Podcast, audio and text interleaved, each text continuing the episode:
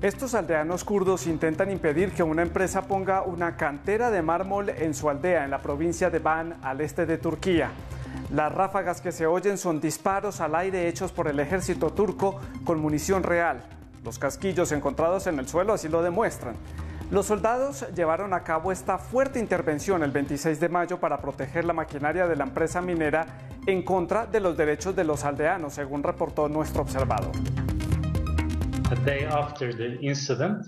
El día después del incidente todos fuimos al pueblo con el Colegio de Abogados de Van y el Centro de Derechos Humanos y conocimos a los aldeanos. Esa manifestación era completamente pacífica.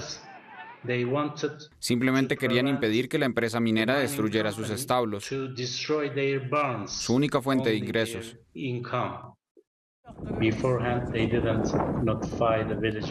La empresa no les notificó a los aldeanos con antelación. Destruyeron 25 establos y cuatro aldeanos fueron detenidos. Fueron liberados al día siguiente. Soy abogado de derechos humanos y he vivido en esta zona durante muchos años y nunca había visto un incidente como este. Ahora vamos a presentar una denuncia en nombre de las personas que fueron detenidas por las fuerzas de seguridad.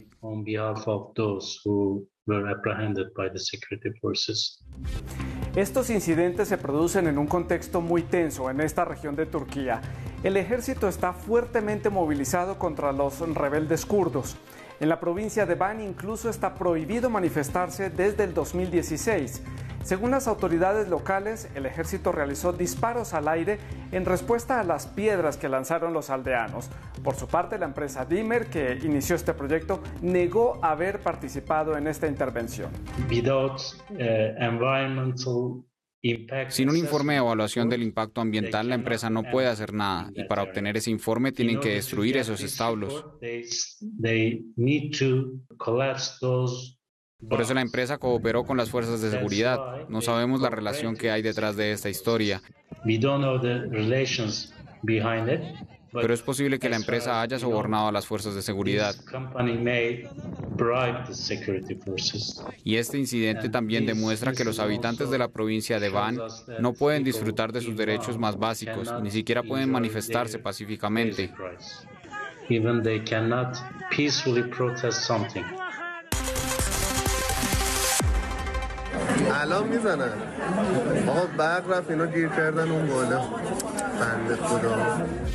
El gobierno iraní anunció cortes de luz este verano para ahorrar electricidad, pero estos cortes han sido más largos y frecuentes de lo esperado.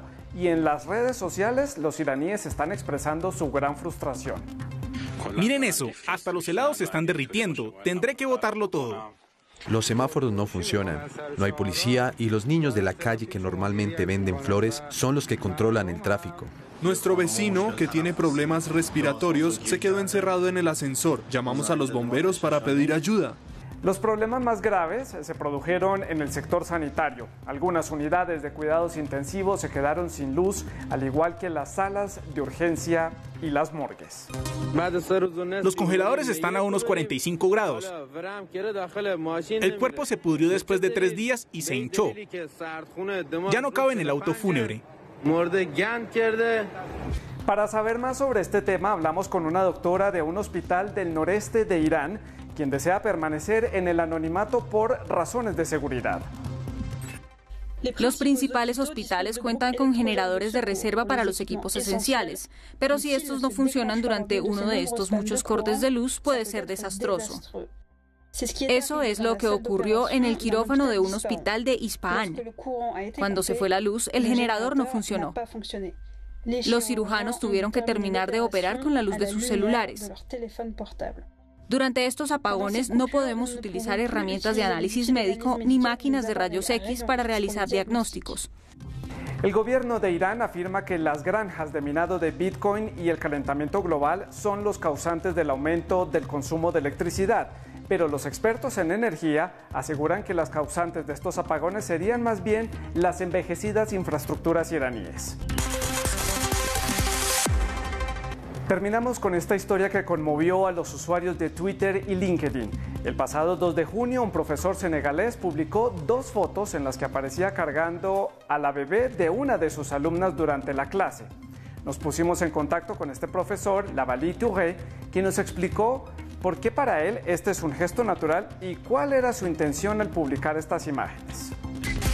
El mensaje que quería mandarles a todas las chicas, a las mujeres que también son estudiantes, es mostrarles que la maternidad y la educación superior no son incompatibles. Si la chica que vino a mi clase hubiera tenido la oportunidad de dejar a su bebé con una niñera o en una guardería, no habría venido a clase con él. Estamos en un país en el que hoy en día hacen falta guarderías, sobre todo para la gente de ciertas clases sociales, y las guarderías tienen un precio que no todas las mujeres y hombres pueden costear, y actualmente los estudiantes suelen estar en una ciudad, en Cao Black o en cualquier otra. Están solos, sus padres no están aquí. Hoy en día hay muchas mujeres a las que el sistema ha abandonado o ha rechazado simplemente por estar embarazadas. Hemos perdido mucho talento, muchas mujeres que podrían salvar el mundo a las que el sistema ha rechazado porque no podían conciliar maternidad y estudios.